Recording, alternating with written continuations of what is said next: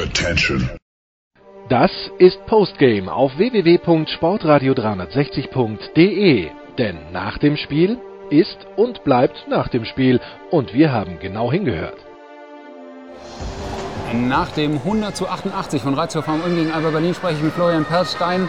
Ähm, was hat heute dieses Spiel letzten Endes entschieden? Es sah ja lange sehr knapp aus und dann hat Ulm, glaube ich, einen 16 zu 2 Lauf äh, hingelegt. Was, was war da am Ende anders? Ich glaube, der extreme Arschtritt von Anton Gavell in der Halbzeitpause. Denn nach der Pause ist, hat man wirklich gemerkt, dass ein Druck durch die Ulmer gegangen ist. Und die, also das, was sie ja sonst auch können, sich reinhängen, schnell spielen, vorne und hinten. Also in der ersten Halbzeit war es ja nur vorne.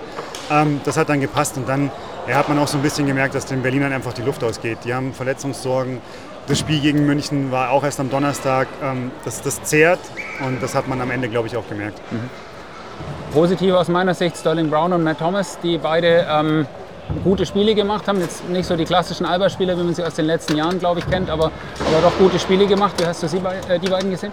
Also ich fand Sterling Brown phasenweise sehr gut, hat dann einen auf die Nase bekommen, hatte diesen Cut auf dem Nasenbein. Ich glaube, das hat ihn eine Zeit lang schon behindert, war natürlich auch genau diese entscheidende Phase zum Ende der Partie hin.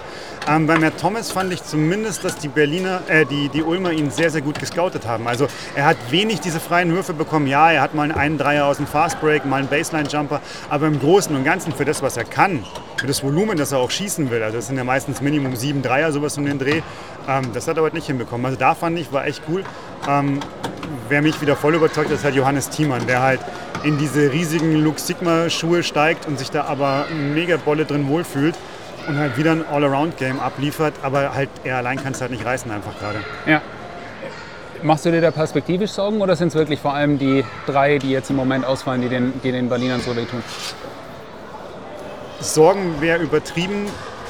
Wo ich halt das Problem sehe, die, die wichtigen, also einen, einen Komaji und ähm, einen äh, Janni Wetzel, kommen halt nicht sofort wieder. Also diese, diese Problematik, die auch gerade dann noch Thiemann am Ende angesprochen hat, dieses, wir haben halt einfach diese Dreierbelastung, Euroleague, Pokal und dann noch Bundesliga, ähm, die kommen nicht so schnell wieder.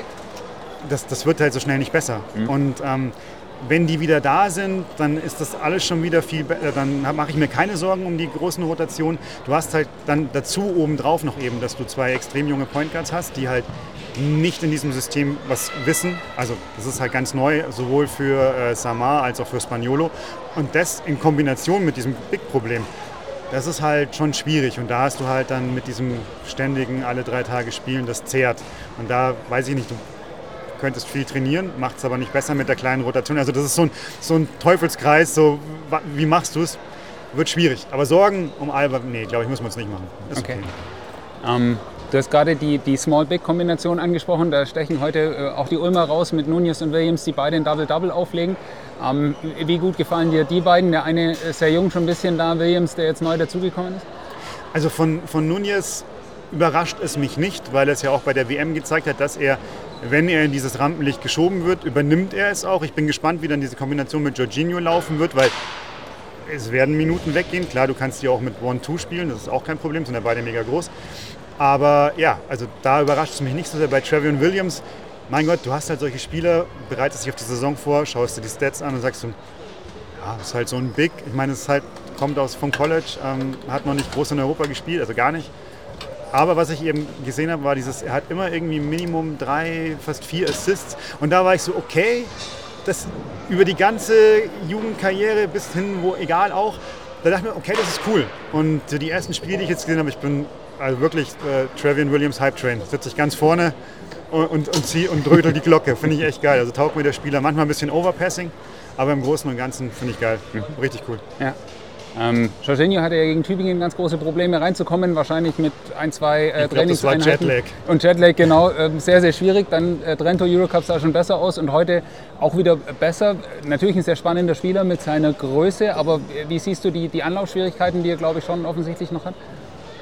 Ich glaube, dass er ein unfassbar veranlagter Spieler ist, der manchmal mehr übers Talent als über den Einsatz kommt, wenn man das so sagen darf, weil diese, diese ich kann mich an eine Szene in der Partie jetzt erinnern, wo, wo Anton Gavell ein Spiel, einen Spielzug ansagt, kommen aus der Auszeit raus und er bringt den Ball und Trevian Williams soll den irgendwie oben an, am Dreier als, als Big bekommen und er spielt den Ball in die Hände des Gegners. Und das sind so Sachen so, hey, du hattest gerade eine Auszeit, du bist nicht müde, du bist auch, du müsstest eigentlich voll konzentriert sein und du wirfst den Ball in die Hände des Gegners. Das, das sind so Sachen, wo ich sage, ein bisschen mehr Fokus, ein bisschen mehr äh, Ernsthaftigkeit, dann wird das mega krass. Ähm, aber das finde ich gerade noch so ein bisschen überraschend, dass er, er ist ja eigentlich sehr erfahren, er ist ja kein, kein super Youngster mehr. Ähm, und ja, aber sonst finde ich, also Veranlagung, was der auch gegen Tübingen, dieser äh, Crossover an der Mittellinie, dann der Slam Dunk, ist schon, da ist schon was dahinter. Also krasse Verpflichtung. Ja. Ähm, wenn wir vielleicht vom heutigen Spiel noch insgesamt so auf die Bundesliga schauen, mhm. gab es ja ein paar Ergebnisse, äh, Bonn, München, die doch ein Stück weit überrascht haben. Ähm, Fechter macht einen riesigen Start. Wie, wie, wie viel Vorfreude hast du, wie viel ausgeglichene Liga erwartest du vielleicht auch dieses Jahr? Ich glaube, dass uns die Aufsteiger viel Spaß machen. Also Rasterfechter macht uns schon Spaß. Ich glaube, Tübingen wird uns noch Spaß machen. Auch die haben Big Probleme. Fehlen ja auch zwei große. Ähm, der Kader ist halt einfach, die haben ja keine Kohle. Was wollen sie machen? Die können ja jetzt irgendwie entstricken. Ähm, dementsprechend, wenn da die zwei Großen zurück sind, glaube ich, ist das echt cool, auch mit, ähm, mit äh, Chris Helmanisch und so und Javon Jackson. Ich glaube, die Liga wird sehr, sehr interessant. Auch Braunschweig mit dieser extrem jungen Mannschaft. Ähm, ein bisschen überraschend, finde ich. Ähm, wo ich mir extrem Sorgen mache, ist Bamberg. Also wow, ähm, da hagelt schon eine, eine Klatsche nach der anderen. Ansonsten ja, oben. Also klar, Bayern sieht immer jeder da über allem schweben, aber die haben auch diese Dreierbelastung. Ähm, werden viel durchrotieren. Mal sehen, ob äh, Coach Laso da auch dann wirklich jeden sofort erreicht. Sehe ich schon ein spannendes Projekt von der Veranlagung. Natürlich müssen die da oben sein, aber jetzt schau dir die Ulmer heute an. Viertes Spiel, vierter Sieg. Cool. Ähm, Oldenburg bin ich mal gespannt, wann die ins Rollen kommen. Das sind alles gute Mannschaften. Also ich glaube, dass wir auch mit den Play-ins da echt, das wird eine richtig spannende Saison. Ich danke dir vielmals. Ich danke dir.